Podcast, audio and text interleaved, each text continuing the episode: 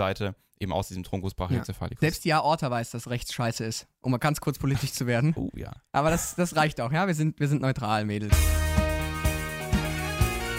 Situs Inversus. Der Vorklinik-Podcast.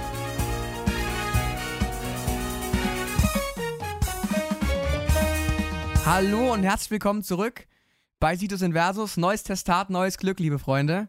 Es geht wieder los. Wir sind ähm, eine Staffel weiter äh, bei Kopf-Hals gelandet. Ähm, wir möchten euch ganz am Anfang kurz Input geben, worum äh, es überhaupt geht und was so die Schwerpunkte sind, die man setzen sollte.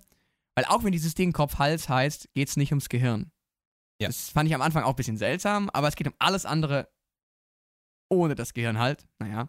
Und man könnte meinen, es bleibt dann nicht mehr so viel übrig, aber es ist dann doch überraschend, überraschend Das viel. glaubt man dann aber auch. Ey, das äh, habe ich tatsächlich nicht geglaubt, aber ich kann, ich kann verstehen, warum man denkt, ach ja, das bisschen Geschwabbel da. Naja. Also zumindest, ähm, ich denke, das Allerwichtigste ganz im Voraus bei dem Testat sind die Hirnnerven, ob man will und nicht. Mhm. Ja, also Kommen, glaube ich, wirklich in jeder, ist jeder so. Prüfung dran. Ja, und deswegen, er, wird, er kriegt dann, kriegen immer so drei, vier, manchmal nur zwei, je nachdem, Hirnnerven von uns eine Folge gewidmet. Das werdet ihr im weiteren Verlauf feststellen. Und ähm, wir möchten heute so ein bisschen über was Allgeme äh, das Allgemeine reden, weil, wie ihr vielleicht wisst, sind wir sehr große Freunde des, des allgemeinen Überblicks. Deswegen ähm, möchten wir damit euch anfangen. Ähm, als aller, allererstes würde ich grundsätzlich in mein, ähm, in mein Lernkonzept direkt diese Sch- Schädellöcher, Durchtrittsstellen in der Schädelbasis etablieren. Mhm. Weil ja. das ist auch so, ich kenne niemanden, der nicht sowas gefragt wurde in der Prüfung. Aber es ist auch trotzdem ein super kompliziertes Thema. Ja. Also da muss man sich halt irgendwie einen Weg finden, wie man das Ja. versucht zu verstehen, weil das irgendwie alleine auch nur mit den Bildern aus den Lehrbüchern einfach schwierig ist. Ähm, wahrscheinlich da am besten einfach mit so einem, ja, mit irgendeinem so einem Schädel aus dem äh, Prep-Kurs, irgendwie so Kunststoffschädeln Ja. oder auch präparierten Schädeln, wie auch immer, Mhm. einfach diese Durchtrittsstellen äh, sich anschauen. Ja, und da halt eben auch drüber, drüber nachzudenken und aber das, das ist einfach, das muss halt leider Gottes jeder selbst machen. Ähm, starten möchten wir heute fachlich mit einem Thema, was ich recht lame finde, ja, aber was aber- ist das für eine Anmoderation? man muss sich ja Leo? steigern können, ja. Und zwar die Faszienverhältnisse des Halses.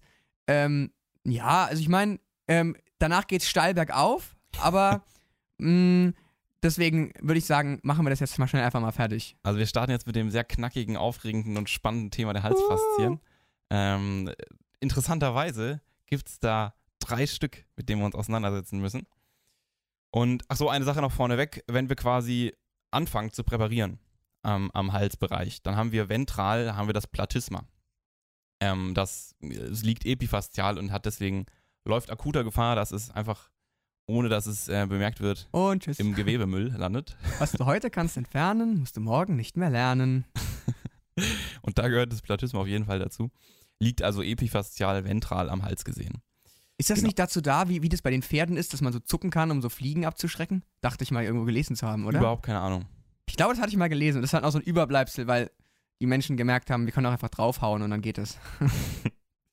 Ja, und da haben wir quasi die Fascia cervicalis, die Vagina carotica und dann noch eine Eingeweidefaszie. Ja, also ganz außen haben wir die Fascia cervicalis, die quasi ja so äh, am weitesten außen ist und einmal den Hals umhüllt. Bei der Fascia cervicalis haben wir drei verschiedene Blätter, die La Lamina superficialis, die Lamina prätrachealis und die Lamina prävertebralis. Ja, prätrachealis kann man sich schon denken, liegt wohl eher weiter ventral, Lamina prävertebralis wohl eher etwas weiter dorsal. Und darum herum quasi noch die Lamina superficialis. Also diese Lamina superficialis einmal um den ganzen Hals liegt quasi direkt dem Musculus trapezius und Levator scapulae auf, die quasi zwischen Lamina superficialis und Lamina prävertebralis liegen. Da komme ich gleich nochmal. So, diese Lamina superficialis liegt nicht nur diesen beiden Muskeln auf, sondern umhüllt auch noch den Musculus sternocleidomastoideus. Ähm, und liegt quasi vorne gesehen dann wirklich direkt vor der Lamina prätrachealis. Und diese Lamina prätrachealis, die umfasst einfach nur die infrahyoidale Muskulatur, während die Lamina prävertebralis ja im Prinzip einfach so die, die Muskulatur um die Wirbelsäule umfasst, ähm, nämlich die Musculi scaleni und die prävertebrale Muskulatur. Dann haben wir quasi diese Fascia cervicalis fertig. Dann haben wir quasi noch vorne im ventralen Halsbereich ähm, diese beiden weiteren Faszien, die überhaupt nicht kompliziert sind. Wir haben einmal die Eingeweidefaszie, die ja alles hier so Larynx, Pharynx, Trachea, Ösophagus, diesen Bereich umfasst und einmal die Vagina carotica, die die Arteria carotis communis und die ähm, Vena jugularis interna umhüllt und die interessanterweise ähm, auch mit der Fascia cervicalis ventral verwachsen ist. Gerüchten zufolge wurde das mal in einer Prüfung des IMPPs gefragt. Aha, gut zu wissen. Ja, also ähm, hat man sich gemerkt, ist kurz und knackig, gute Einführung.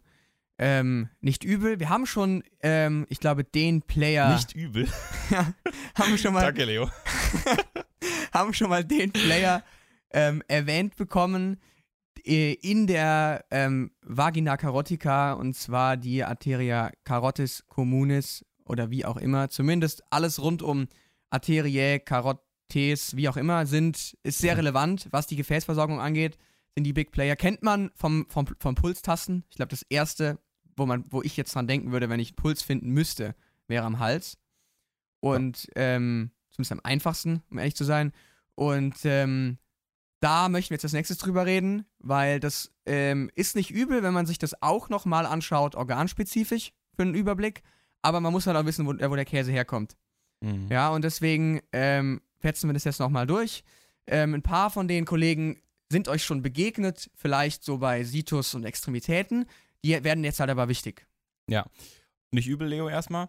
Und da können, Ah, wir, danke. können wir vielleicht so als, als generelle Überlegung, von wo das Ganze denn kommt, ähm, einmal kurz überlegen, ja, ähm, wo kommt's her? Also auf der linken Seite Ach was? ähm, kommt eben die Arteria carotis communis direkt aus dem Aortenbogen, weil wir quasi auf der linken Seite auch das Herz haben.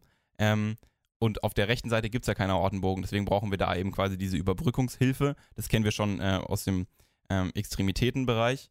Ja, ähm, also, da gibt es dann diesen Truncus brachiocephalicus, der Genau. da quasi so eine Brücke nach rechts bildet und deswegen kommt die Arteria carotis communis dexter auf der rechten Seite eben aus diesem Truncus brachiocephalicus. selbst die Aorta weiß, dass rechts scheiße ist. Um mal ganz kurz politisch zu werden. Oh ja. Aber das, das reicht auch, ja? Wir sind, wir sind neutral, Mädels. Können wir vielleicht ins Intro nehmen? Gerne. Selbstverständlich. Okay. Ähm, und dann kommen wir eben zu den verschiedenen Abgängen. Ja, also wir haben eben neben dieser Arteria carotis communis zieht aus dem Aortenbogen beziehungsweise aus dem Truncus brachiocephalicus eben auch die Arteria subclavia. Ja, Arteria subclavia ist jetzt auf jeden Fall eigentlich Thema von der oberen Extremität, Könnt ihr ja schon. aber da gehen auch verschiedene Äste ab, die quasi den Kopf-Hals-Bereich versorgen. Und da eben unter anderem die Arteria vertebralis, die in diesen Foramina transversaria des ersten bis sechsten Hals- Halswirbelkörpers verläuft. Da mal ein ganz kurzer Funfact nochmal zurück zur Osteo zu kommen, weil das habe ich auch erst dem Letzt erst gerafft, weil es gibt ja auch am siebten Halswirbel in Foramen Transversarium. Das war ganz, ganz popelig, aber es gibt's und da zieht dann nur noch die Vena äh, vertebralis durch. Das habe ich mich auch gefragt, warum es das gibt, wenn das nicht mehr benutzt wird. Aber wieder Also was das wird gelernt. euch auch nie jemand fragen, aber der Leo Nein. wollte nur gerade ein wenig mit seinem, seinem unendlichen Wissen glänzen. Ich habe es einfach nur zufälligerweise gelesen. da muss man sich mal schlau fühlen. Und dann gibt es eben aus der Arteria subclavia auch noch den Truncus tyrocervicalis und den Truncus costocervicalis. Und daraus gehen jetzt auch nochmal fünf Äste ab aus diesen beiden Trunci, die relevant für den Kopf-Hals-Bereich sind. Einmal Richtung Schilddrüse, die Arteria thyroidea inferior und dann noch zwei quasi ja, nach oben, wenn man so will, Richtung, ähm, ja, Richtung Kopf zumindest, nämlich die Arteria cervicalis ascendens und die Arteria cervicalis profunda. Und auch noch zwei Äste, die so Richtung Schulterblatt, hinterer Halsbereich ziehen, nämlich die Arteria transversa cervicis, die dann zur Arteria dorsalis scapulae wird und die Arteria suprascapularis, die eben auch Teil von dieser Schulterblattarkade ist. Die man schon mal gehört haben sollte, ja. Genau. Ähm, genau, dann des, des Weiteren, ähm, die, die dicken Dinger sind halt eben die Karotiden. Einmal eine innere, einmal eine äußere. Karotis externa, Karotis interna. Die Karotis interna, um sie mal ganz kurz und knackig abzuhandeln, ist nicht wirklich relevant, weil die macht nicht viel, äh, was nicht mit dem Gehirn zu tun hat. Ja, also äh, es, es gibt da eine wichtige, und zwar die Arteria ophthalmica, die holen wir aber gleich äh, bei der, bei der externa mit. Und ansonsten in, in, in, in, in einem renommierten Lehrbuch steht, dass die Abgänge der Karotis interna den Spezialisten überlassen sind. Ja. Ja, da wir also uns jetzt einfach mal noch nicht zu den Spezialisten ist so. ja. dazu zählen würden. Die guten Vorkliniker. Und Lassen wir das. ähm, Was man vielleicht noch erwähnen könnte, ist, dass dieses Ding in, äh, in verschiedene Pars eingeteilt ist, je nachdem, wo es halt gerade rumeiert. Aber die kann man, die kann man mal lernen, finde ich, oder? Ja, kann man auf jeden Fall sagen, würde ich sagen. Mhm. Ähm, nämlich die äh, einmal den Pars Petrosa, der in diesem durch, also quasi den knöchernen Teil darstellt. Diesen Canalis caroticus gibt es da, nämlich quasi, wo die Arteria carotis interna eben durchzieht. Ähm, im, in diesem, diesem Knochen eben. Und dann folgt danach der Pars cavernosa, quasi der Bereich, wo die Arteria carotis äh, interna eben in der Nähe von diesem Sinus cavernosus verläuft. Durch. Oder durch wirklich? Durch sogar, ah, ja. ja. Okay, alles klar. Könnte dann sogar der Sinn sein von dem Sinus cavernosus, dass es dann Oh. drainiert wird, alles, was da rauskommt. Ah. Alles klar. Und dann daran noch anschließend der Pars cerebralis. So ist es, ja. Und Ach, das wir war's. wollten noch hinzufügen, Ja. den einen Abgang, der vielleicht relevant ist, ist die Arteria ophthalmica. Sagte ich vor zwei Minuten. Echt? Ja. Okay, dann. Alles gut. Aber doppelt hält besser, ja. Also Ja. ich meine, ist wichtig. Und ähm, naja, zumindest, zumindest äh, geht es dann halt ins Hirn und äh, wenn, man, wenn wir dann oben in der Birne sind, dann kann man sich mal die ganzen Abgänge etc. anschauen, aber das an anderer Stelle. Ähm, Was ich nämlich gerade noch nachgelesen habe, während du Oh. hier erzählt hast, deswegen habe ich dir nicht zugehört, ähm, ist nämlich, dass die Arteria carotis interna und externa, da wo die sich aufteilen, da ist ja diese kleine, diese etwas ründere, also dieser, dieser kleine Knüppelche. Knüppelche, genau. Und äh, an dieser Stelle, da sitzen nämlich diese Pressorezeptoren.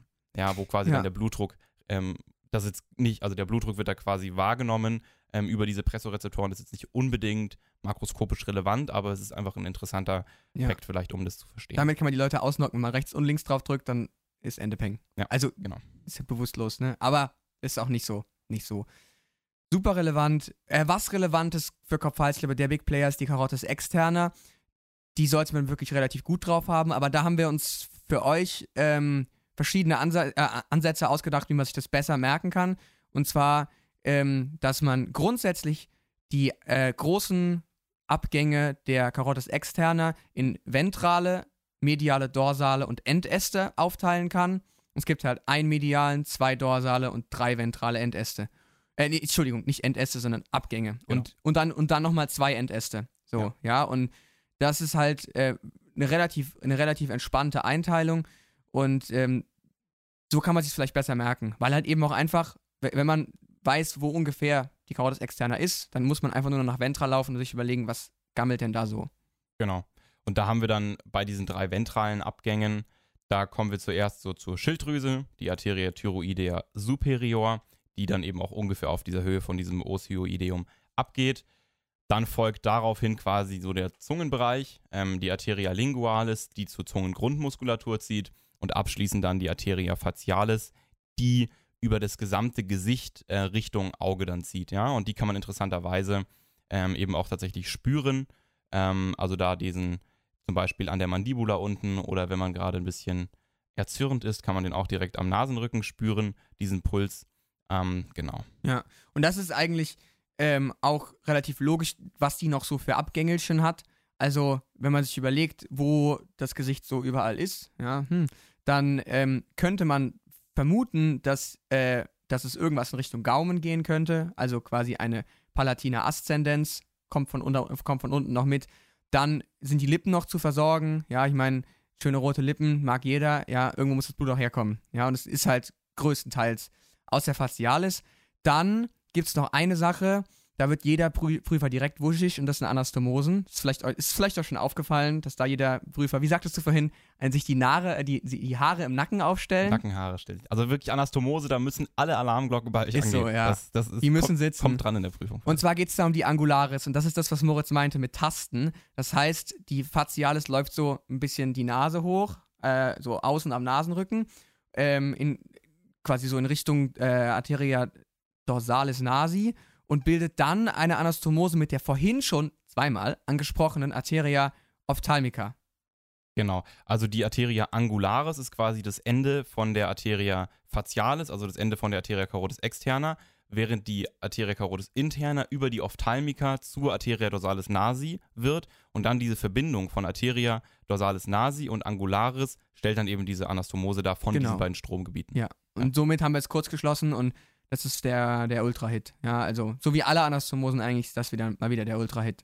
So, ventral abgehakt. Dann gehen wir mal nach medial. Da haben wir noch die Arteria pharyngea ascendens. Ähm, ja, die vor allem, das sollte man sich vielleicht merken, eben auch noch die Arteria tympanica inferior abgibt, die quasi ins Ohr reinzieht, innerhalb des Ohres. Da werden wir uns auch nochmal beschäftigen. Äh, da gibt es verschiedenste Auf jeden Fall. arterielle Einflüsse von verschiedenen Stromgebieten. Ähm, nur das schon mal als Info vorneweg. Und auch noch die Arteria meningea posterior, die auch noch aus der Arteria pharyngea ascendens kommt. So ist es, ja. Und dorsal ist, die, äh, ist, der, ist der ganze Spaß auch nicht so kompliziert. Es bleiben nur noch zwei übrig, ja. Also wir haben, äh, also als Orientierung muss, muss man sich mal diesen, diesen Prozessus mastoideus tasten. Das ist quasi dieses, die, dieser dicke Knubbel hinterm Ohr. Es gibt halt eine, die ventral verläuft und eine, die dorsal verläuft von diesem Knüppelchen. Und äh, logischerweise kann man sich vor vorstellen, dass wenn man schon mal gehört hat, dass hinten alles occipital heißt, vom Knochen her, dass die, die quasi dorsal von diesem Mastoid nach hinten zieht, vielleicht auch occipitalis heißen könnte, man munkelt. Hm. Und das, was halt dann ähm, quasi vorne lang zieht, in der Nähe des Ohres ist, aber trotzdem noch hinter dem Ohr, also könnte man munkeln, dass es vielleicht postikula äh, ähm, auricularis posterior heißt. Ja, Ja, und wenn man genau. munkelt, ist man auch richtig. Also, das ist relativ, relativ offensichtlich. Und wenn wir jetzt finde noch ich. drüber nachdenken, welche Gebiete haben wir denn jetzt versorgt? Ja, also wir haben quasi den Hinterkopf versorgt, wir haben das Gesicht versorgt, dann bleibt ja jetzt quasi nur noch ein Bereich so, ja, von diesem Musculus temporalis, von der Fossa temporalis übrig, ja, also quasi so medial, seitlich, ähm, oder lateral, ähm, seitlich am Kopf, ja, und da haben wir eben diesen ersten von den beiden Endästen, nämlich die Arteria temporalis superficialis, die jetzt nicht hinter dem Ohr, sondern quasi vor dem Ohr, quasi nach oben zieht und dort eben die gesamte Seitenfläche ähm, des, des Schädels versorgt. Und dann haben wir noch den letzten Endast und der ist jetzt wieder sehr relevant, nämlich die Arteria maxillaris. So ist es. Das ist auf jeden Fall eine Hausnummer, die musste ich auch, glaube ich, in meiner Prüfung finden und zeigen, weil die ziemlich, ziemlich viele Sachen abgibt, die halt irgendwie im Schädel ähm, von, von Relevanz sind oder die im Schädel relevante Dinge versorgen. Das ist ja eigentlich eher richtig. Und ähm, die unterteilt man natürlich jetzt nochmal in verschiedene Parts. So Parts ist so ein Mediziner-Ding, habe ich das Gefühl. Das finden Mhm. die geil. Aber das ist auch nicht so schwer, weil ähm, die verläuft quasi von so ein bisschen von außen nach innen und äh, gibt da halt immer so ein bisschen nach rechts, links, oben, unten mal so ein bisschen Äste ab. Ja. Und ähm, je nachdem, wenn wir uns überlegen, wo wir lang wandern, dann, dann wandern wir von außen erstmal so ein bisschen am Unterkiefer vorbei, also am Pars mandibularis. Dann wandern wir weiter in die Mitte mit, in, diesem- mit diesem super Zungenbrecherwort, dem Pars pterygoidea. Ja, und dann final in Richtung Gaumen oder über Untergaumen ist so dann der, der Pars palatina. Ja, also Palatina, also hat was mit Gaumen zu tun, ist eigentlich immer so richtig. Und dann kann man sich quasi äh, noch überlegen, ähm, in welche Richtungen wir dann noch was abgeben können. Und zwar meistens halt nach entweder ventral, kranial, dorsal oder kaudal. Ja, und da kann man sich halt einfach nur angucken, wenn wir im Bereich des Unterkiefers sitzen, was haben wir denn dann da so rumliegen? Ja, also wenn wir im Unterkiefer sind, dann, oder in der Nähe, dann würde es sich ja auch lohnen, was in Richtung Unterkiefer zu schicken. Und was ist im Unterkiefer? Bestenfalls Zähne. Ja, sprich, wir haben eine Arteria alveolaris inf inferior für den Unterkiefer und die Zähne. Ähm, dann haben wir noch, ähm, wenn wir jetzt nach, so ein bisschen nach, nach hinten gehen, könnte man munkeln, hinten oben wäre das Ohr. Haben wir wieder zwei, drei Sachen in Richtung Ohr. Einmal für außen drauf, einmal für innen rein. Sprich, einmal die Arteria auricularis profunda für das Ohr an sich und für die Paukenhöhle, also der Teil, den das, den das Ohr spannend macht für, für Sinneseindrücke, die Arteria tympanica anterior. Ja, also die zwei. Aber das große Bild ergibt sich, wenn wir nochmal übers Ohr reden. Aber es ist zumindest schon mal gut zu wissen, wo Ja. das Ganze herkommt. Und final dann noch, noch weiter nach oben in die Mitte, mal wieder zu, einem, zu, einer, zu einer Hirnhaut, und zwar die Arteria meningea media. So, das heißt, die vier Stück, nach unten Zähne, dann noch zwei zum Ohr und ähm, dann noch schön Richtung Hirnhaut. So, das zum Pars mandibularis. Pars pterygoidea ist in dem Sinne relativ simpel, weil wir da eigentlich zu den, zu den vier Big Playern beim Kauen was schicken und in die Wange. Da sind wir ja auch gerade. Also wenn man sich das Ja. wieder versucht, so ein bisschen herzuleiten, wo sind wir eigentlich? Wir sind gerade in dieser, in dieser Fossa infratemporalis ähm, und da sind halt einfach die, die Kaumuskeln, die da sind. Und deswegen werden die dann eben in diesem Bereich versorgt. Genau, also quasi unter, unter, dem, unter dem Jochbein oder diesem Arcus zygomaticus befinden wir uns gerade so da so in der Ecke. Ja, aber noch, noch relativ oberflächlich. Ja. Und ähm, das, das war nur ganz voraus, die- diese, diese, diese Fosse, also einmal infratemporalis und ptericopalatina. Also ich glaube, das wird in jeder Prüfung erwähnt. Ohne Scheiß. Also wirklich, das, das, das muss man sich wirklich gut überlegen. Aber da kann man die Arteria maxillaris als, als gute Leitstruktur nehmen, weil die geht durch beide durch. Und Mhm. nur halt die. Die war, glaube ich, so ein bisschen verzwirbelt, diese Arteria Ja. maxillaris, gell? Ja, also ich daran hatte die auch konnte in man, Erinnerung. konnte man die doch, glaube ich, erkennen. Genau, ja. Aber die findet, die findet man relativ gut, ja. Also, genau. Und dann, ähm, um darauf zurückzukommen, sind wir jetzt quasi so ein bisschen so zwischen Fossa infratemporalis und Ptericopalatina, so in der Richtung und ähm, haben somit äh, als große Kaumuskeln, die nachher noch Thema sein sollen, ähm, eine Arterie äh, für den Masseter, ein, äh, eine oder mehrere für den Temporalis, und, also Arteria masseterica, masseterica, Arteria temporalis profundae, dann haben wir noch Rami für die Pterygoidei und Buccalis für die Wacke, äh, Wacke, für die Wange.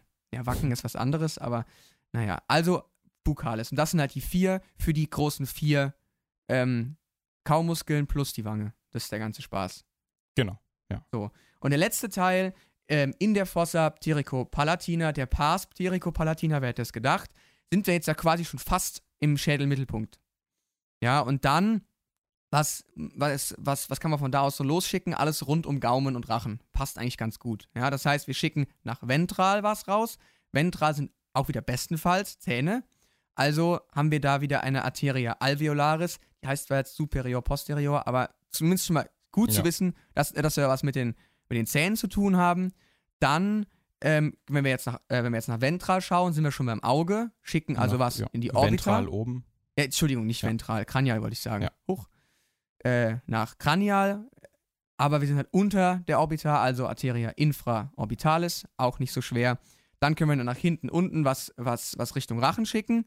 Ja, das, das wäre dann sowas, äh, so, sowas in Richtung Palatina Descendens, der halt den Gaumen oder die halt den Gaumen runterläuft. Und dann final noch so ein bisschen was Richtung Nase. Ja, also so ein bisschen nach vorne, also ventral dorsal, also so ein bisschen verteilt. Ja, also einfach ähm, eine Arteria sphenopallatina sagt eigentlich schon, worum es geht, weil es halt eben zum Sphenoid und zum Os palatinum geht. Ja, Mhm, also Genau. So grundsätzlich. Also die Abgänge von der Maxillaris auf jeden Fall reinbekommen. Ich glaube, der korrekte Plural von Pars ist Partes. Ähm, nur, dass Okay. wir das, äh, wenn ihr das in der Prüfung erwähnt, schaut es vielleicht nochmal nach. Ich denke, es ist Partes. Ähm, ja, falls ihr Ja, von, also- von mehreren Paares, Partes quasi sprecht. Ja, also ich bin kein, ich bin kein großer Lateiner. Ich habe es zwar gehabt bis zur 10., aber naja. Also deswegen, das, es ist auf jeden Fall nicht blöd, wenn man richtig Latein spricht. Ich meine, zumindest Ja, es diese sind ja zwei, wenige drei. Begriffe, die man äh, Ja, tatsächlich benutzen so. muss. Und deswegen, wenn man die benutzt, sollte man da Ja. dann vielleicht in der Prüfung die richtige Ja. benutzen. Es waren jetzt wieder sehr viel Latein natürlich, aber die Gefäße sind wichtig und einfach diese, diese Einteilung, sich zu überlegen, wo bin ich gerade und was habe ich für Strukturen so um mich rum, schadet es auf jeden Fall nicht, weil, weil wenn man sich da vieles zusammenfassen kann und deswegen würde ich sagen, sind wir da auf einem, auf einem guten Weg, die Arterien sich so ein bisschen wenigstens ähm, herleiten zu können, aber Dann machen wir jetzt noch schnell die Venen, dann haben wir Genau. die Gefäße soweit eigentlich auch so ist es. abgehandelt. Muss ja irgendwie wieder raus, gell? Und die Venen, da fangen wir jetzt auch wieder quasi vom Ursprung her an. Ähm, wir haben einmal wieder den größeren Abgang, quasi die Carotis communis, wenn man so will. Ist in dem Fall bei den Venen die Vena jugularis interna. Und dann gibt es eben auch ähm, bei diesem Venenwinkel ähm, auf beiden Seiten eben neben der Vena jugularis interna auch noch die Vena subclavia, die abgegeben wird. Und aus der Vena subclavia gehen jetzt zwei Äste ab, die unmittelbar relevant sind für die Kopf-Hals-Versorgung oder die Kopf-Hals-Drainage, nämlich die Vena jugularis externa und die Vena jugularis anterior. Die Vena jugularis anterior versorgt mehr das oder trainiert mehr aus dem Stromgebiet des vorderen Halses und bildet mit der Vena jugularis anterior der anderen Seite ja einen Arcus, also den sogenannten Arcus venosus jugularis, der quasi dann eben am unteren ventralen Halsbereich aufzufinden ist. Die Vena jugularis externa, die wird dann eben im weiteren Verlauf wieder zur Vena occipitalis und wie der Leo das schon ähm, gerade erklärt hat, sind wir da dann am Hinterhaupt und haben deshalb quasi für die Vena jugularis externa den hinteren Kopfbereich und den äh, dorsalen Halsbereich. Was jetzt quasi dann noch bleibt für die Vena jugularis interna, die eben ganz wesentlich auch alles so aus dem Gehirnbereich trainiert, ähm, ist der, ja, der mediale, der ventrale ähm, und seitliche Bereich des, ähm, des, des Schädels, des Gesichtes. Ähm, genau, ja, also dieses, dieses Foramen jugulare für, den, für das quasi das Eintreten in, die, ähm, in das Schädelinnere und die vordere, seitliche und obere Fläche am ähm, Schädel. So sei es. Also halten wir fest, Karottes sind zwei und Jugularis sind drei. Kann man definitiv, denke ich, so sagen. Ja, ne? Ja. Jo, das, das sieht, sieht doch schon mal nicht übel aus, ja. Also, was man vielleicht mal erwähnen sollte, dass aus dem Schädel raus, also aus dem größtenteils aus dem Gehirn, die venöse Drainage ähm, passiert über solche Sinus.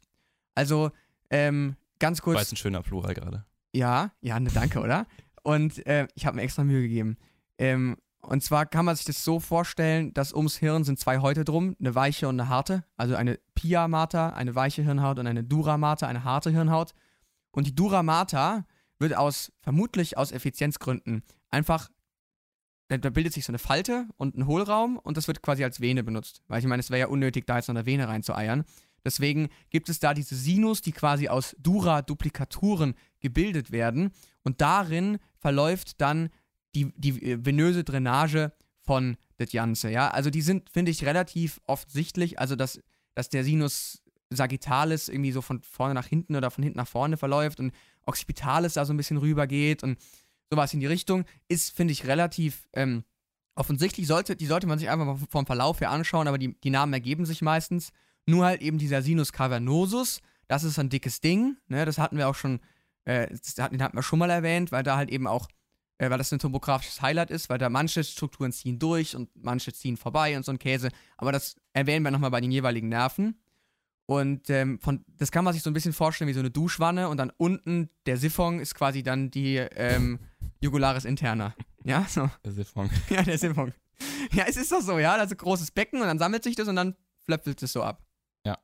So ungefähr. Und wir hatten noch äh, festgehalten, dass das quasi dann eben auch so eine, wieder so eine Verbindung von den Stromgebieten ist. Ähm, nämlich quasi aus dem Sinus cavernosus geht einmal nach ventral die Vena ophthalmica, die dann über die Vena facialis ähm, ja, über den vorderen Bereich läuft und eben einmal der Sinus petrosus inferior und ähm, superior, der dann quasi so über den dorsalen Bereich unterm Strich alles in die Jugularis äh, interna läuft, aber ähm, ja, Also diese, diese venösen äh, Drainagen und verschiedenen Art und Weisen, das zu, ähm, das, das zu trainieren, ist auf jeden Fall auch was, was man sich mal anschauen sollte. Aber an sich haben wir auf jedem Stockwerk halt irgendwas, um äh, zwei Möglichkeiten zu geben. Wir haben halt oben ähm, über die gerade eben genannte Vena äh, ophthalmica die Möglichkeit, da so ein bisschen auf zwei Wegen was, was runterzuschicken.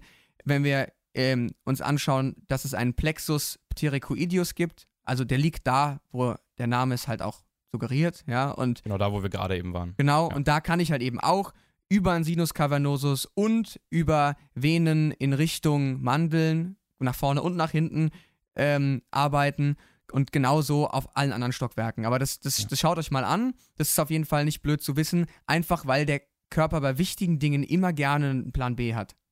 Dann noch eine letzte Info obendrauf, nämlich beim Plexus pterygoideus, da haben wir eben einmal nach vorne die Vena facialis und nach hinten die Vena retromandibularis, die eben quasi beide in die Vena jugularis interna ähm, drainieren und die auch im Wesentlichen die wichtigsten Abgänge von dieser darstellen. Ja, also die beiden sollte man sich vielleicht auch nochmal klar machen.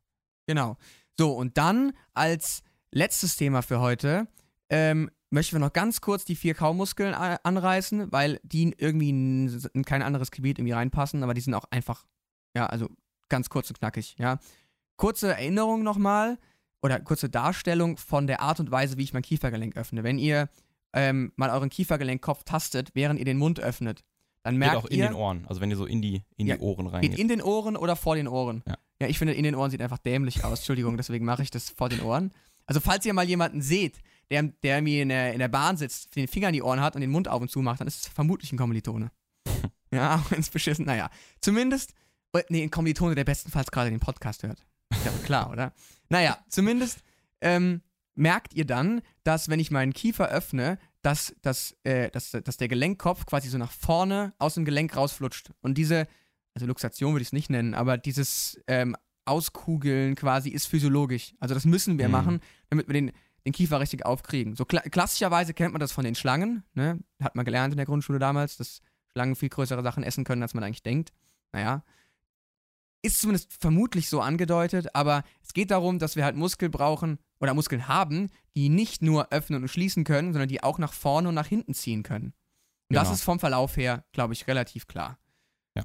Der Big Player ist, glaube ich, der ähm, Musculus masseter. Der macht, glaube ich, die meisten Anteil der, der, der, der Kaukraft, habe ich mal gelesen.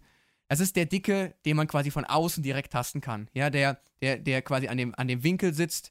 Das ist dieses, dieses, dieses richtig dicke Ding und das zieht ordentlich zu. Genau, unter diesem Arcus zygomaticus. Genau, ja.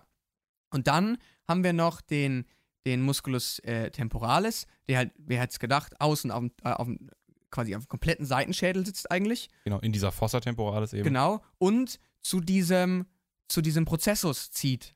Coronoideus. Genau, dem, zu dem Prozessus coronoideus am Unterkiefer. Dafür ist dieser Prozessus coronoideus da, falls ihr Ja. euch das gefragt habt. Und da eben dann jetzt wieder den Faserverlauf anschauen, ja, also Musculus masseter, da verlaufen die Fasern quasi, jetzt von der Richtung her gesprochen, so vom Auge Richtung hinten unten, während die von dem Musculus temporalis von äh, Fossa äh, temporalis eben Richtung diesem Prozessus coronoideus laufen. Und daraus kann man eben dann ableiten, welcher Muskel zieht nach vorne und welcher nach hinten. Nämlich der Musculus masseter macht eben diese, ja, dieses, diese Protrusion, dieses Vorschieben des Unterkiefers, während der Musculus temporalis eben diese Retrusion, dieses Zurückziehen macht. Genau. Und das sind halt diese, diese Gegenspieler und eine Kombination von Öffnen, Protrusion und zur Seite verschieben ermöglicht halt eine Malbewegung, äh, um halt Nahrung halt besser, besser ver äh, verkleinern, zu zerkleinern können. Ja. Ja. Und die letzten beiden sind die äh, Musculi pterygoidi. Also wundert euch nicht, ich habe auch lange gebraucht, bis ich das aussprechen konnte. Ich finde das, ich weiß nicht, wer sich das ausgedacht hat, aber zumindest. Es weiß auch, glaube ich, keiner so richtig, was man mit diesem P am Anfang anfangen soll. ja, keine Ahnung. Ja, aber es gibt zumindest einen medialen und einen lateralen und die bilden dann auch mit dem Masseter so eine Schlaufe. Schaut euch den einfach mal topografisch an. Sehr heiß. Und ähm, die, die kann man dann auch, die kann man auch noch finden und auch definieren. Und äh, die haben halt eben auch einfach eine, eine, eine Funktion in dieser, in, in dieser Kaubewegung. Genau, je nachdem, also wie der Faserverlauf eben ist, kann man sich dann eben auch wieder herleiten. Sind die jetzt bei der Adduktion, bei der seitlichen Verschiebung, bei der Malbewegung, wie auch immer. Denkt Haben an die Kobolde. Mädels. Denkt an die Kobolde, ja. Genau. Genau, so. Und das jetzt schon mal als, als großen Überblick. Jetzt haben wir halt schon fast alles außer den Hirnnerven schon abgehandelt. Ähm, in den nächsten Folgen dürft ihr euch dann auf die einzelnen Hirnnerven freuen, in Kombination mit den Zielorganen. Ähm, wir hoffen, äh, der Einblick hat euch was genützt und ähm, wir hören uns wieder bei ähm, den verschiedenen Hirnnerven. Deswegen viel Freude bei Kopf-Hals und wir wünschen euch noch viel Spaß beim Lernen. Ja, viel Spaß noch beim Lernen, macht's gut, bald ist der Prepkurs geschafft. Tschö Ö. Bis zum nächsten Mal.